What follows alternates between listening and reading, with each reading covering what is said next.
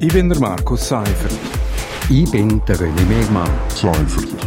Megmann. Seimer. Gemeinsam sind wir Seimer. Seimer. Seimer. Seimer. Und das hat uns in dieser Woche bewegt. Seimer. Willkommen zu Seimer, Ausgabe Nummer 15. Bei mir ist der René Mehrmann, der ehemalige stellvertretende Chefredakteur für Südostschweiz. Mein Name ist Markus Seifert. René, wir müssen wieder mal reden. Ähm, ich sage es nicht gerne, aber wir sind immer noch im Banne des Corona. Äh, auch das Thema heute ist, äh, geht in die Richtung. Äh, ich werde mit dir über das Corona Tracing App reden. Das ist so eine Anwendung für Smartphone. Die ähm, misst eigentlich über Bluetooth, äh, ob die Abstandsregeln eingehalten werden und kann dann, falls man zu nach bei jemandem war, wo Corona hat, äh, kann dann einen Alarm auslösen. Jetzt, das ist eigentlich alles aufgeleistet gewesen, oder? Zeitgleich mit den Lockerungen, äh, sollte das Smartphone-App sollte kommen, das Tracing-App am 11. Mai. Aber jetzt ist das Parlament, hat da reingerätscht und hat das Ganze auf Sommer verschoben. Was haltest du davon? Also ich finde das völlig unverständlich. Ich, ich habe gemeint, ich lese nicht richtig. Also man hat da ein einfaches und ich glaube auch wichtiges Hilfsmittel, dass man jetzt überhaupt auch die, die, die Öffnung kann machen kann. Äh, man muss ja jetzt sowieso anfangen, wieder die, die Infektionsherde äh, zu tracken. Man muss schauen, wer ist mit wem wann zusammen gesehen. Das wäre ein einfaches Hilfsmittel und jetzt kommt das Parlament und sagt, ja, da braucht es jetzt aber noch ein Gesetz dazu. Also wirklich, ich bin vor den Kopf gestoßen gewesen. Ja, ich auch ein bisschen. Ich habe nämlich schon die Beta-Version von der Map installiert. Es hat mich einfach Wunder genommen, wie das ungefähr aussieht und wie das funktionieren könnte. Ähm, aber du wärst auch einer von denen, der das App ohne Bedenken installieren würde.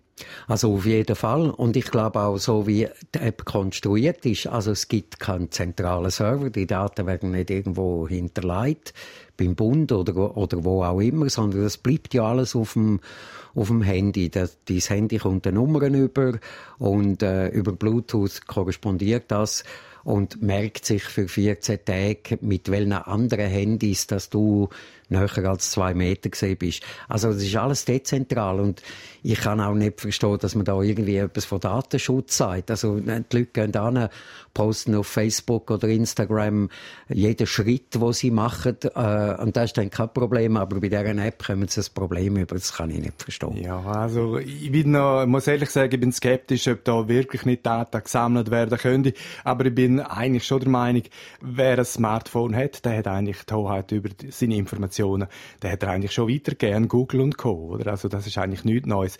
Ich denke einfach, das ist Skepsis am falschen Ort, weil vielleicht kann ja das App ein Leben retten. Und das, denke ich, das hätte durchaus mehr Berechtigung, äh, als wenn man da frisch und fröhlich Katzenvideos teilt und Kontakte offenlegt und so weiter. Auf jeden Fall. Und was ich auch nicht verstanden habe, es gibt ja ein Datenschutzgesetz in der Schweiz ähm, für mich unverständlich, dass man jetzt quasi noch muss ein separates Gesetz machen, extra für, für die App, für die Anwendung. Das kann ich nicht verstehen, oder? Also irgendwie äh, Datenschutzgesetz, also dort, dort muss man sich ja sowieso dran halten. Also muss sich auch, müssen sich auch die Entwickler da dran halten. Darum äh, kommt mir das alles ein bisschen spanisch vor.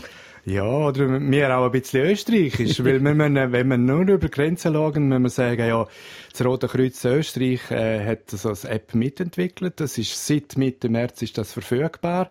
Äh, also jetzt in Zukunft kein Witz mehr über Österreicher machen, aber äh, man muss schon sagen, das App funktioniert eigentlich nur, wenn die Mehrheit das installiert. Also es ist freiwillig, es sollte keinen Zwang haben. Ähm, und das braucht einfach Vertrauen, oder? Und jetzt mit dem Entscheid von dem Parlament, muss ich sagen, da hat man eigentlich Vertrauen verspielt.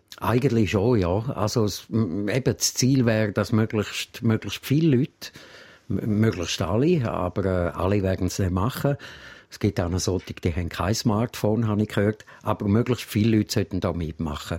Und wenn man jetzt da politisch anfängt, hier und her und, und Datenschutz und nicht Datenschutz und muss man jetzt noch Gesetze oder so, ich glaube schon, dann ist das Vertrauen plötzlich weg und dann sagt man, irgendetwas ist vielleicht gleich faul und ich bin mir nicht sicher, ob ich meine Daten da soll reingehen. Genau, das ja. ist eigentlich kontraproduktiv. Ja.